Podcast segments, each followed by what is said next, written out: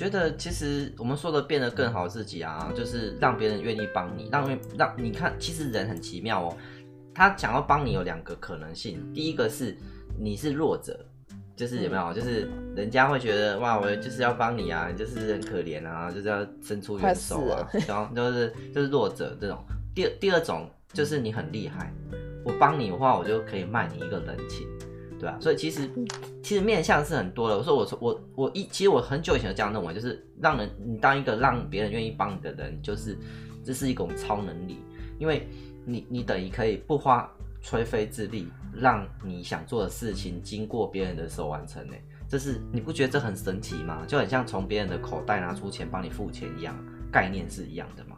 所以像我都会觉得说，呃，譬如说让别人请你吃饭，这也是一个能力啊。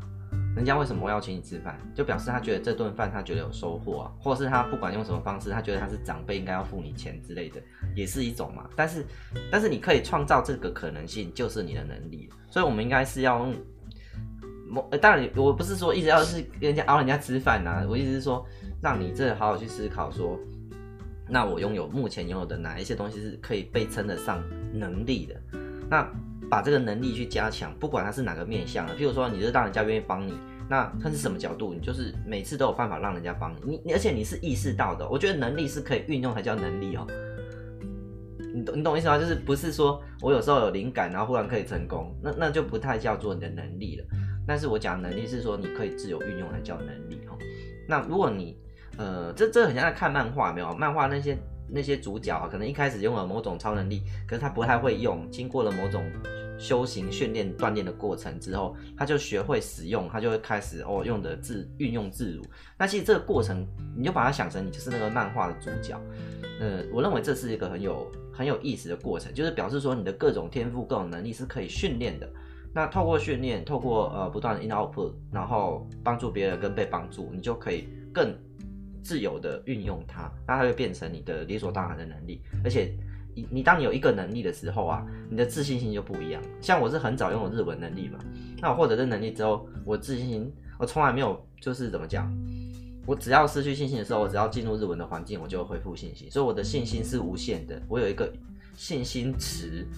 对我，我自信心就会从那个词一直供给给我。然后我之前出去外面失败了，做的不好了，我的信心下降了。但是我有一个池子可以可以捞，所以我就不会有自信心欠缺的状态，对啊，那这就是这是你要去找的。那我的能力来自日文，我的自信来自日文。那我的呃，等于我可以用这个获得的自信心跟跟那种意志力去做其他能力的开发跟学习，你就会比较有。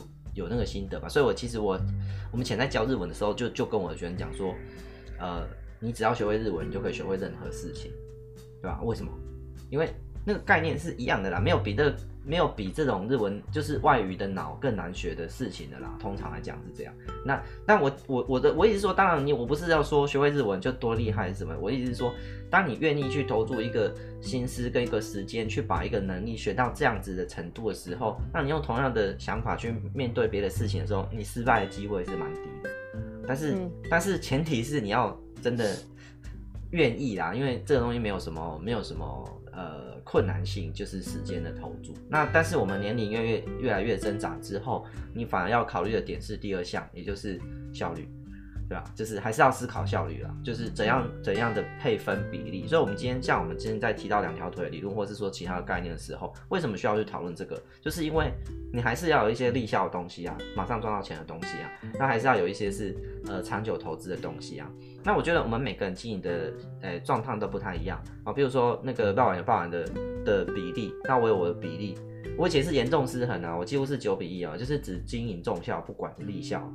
那我觉得我也是太太偏私了，因为我以前立校很好赚，因为我只要开那个呃日文课，我就可以拿到立校，所以我以前都不 care 这个，对啊。但是疫情影响我蛮大大的啦，其实我是影响算很大的人之一，然后。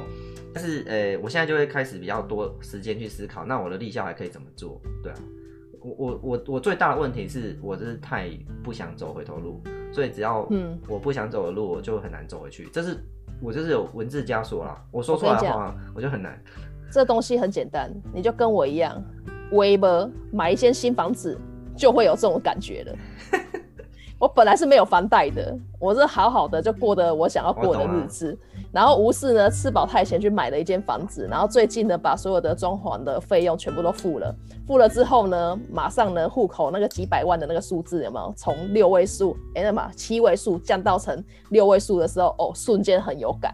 嗯然后瞬间很有感呢，也不是说我现在就接不到业配了。其实一月份呢，我统计的业配量啊，它是足够我生活的，是都没有问题的。可是就我而言的话呢，是我比较想要做一个踏实的人。我希望是我每个月都很可以看到很稳定的数字在那边。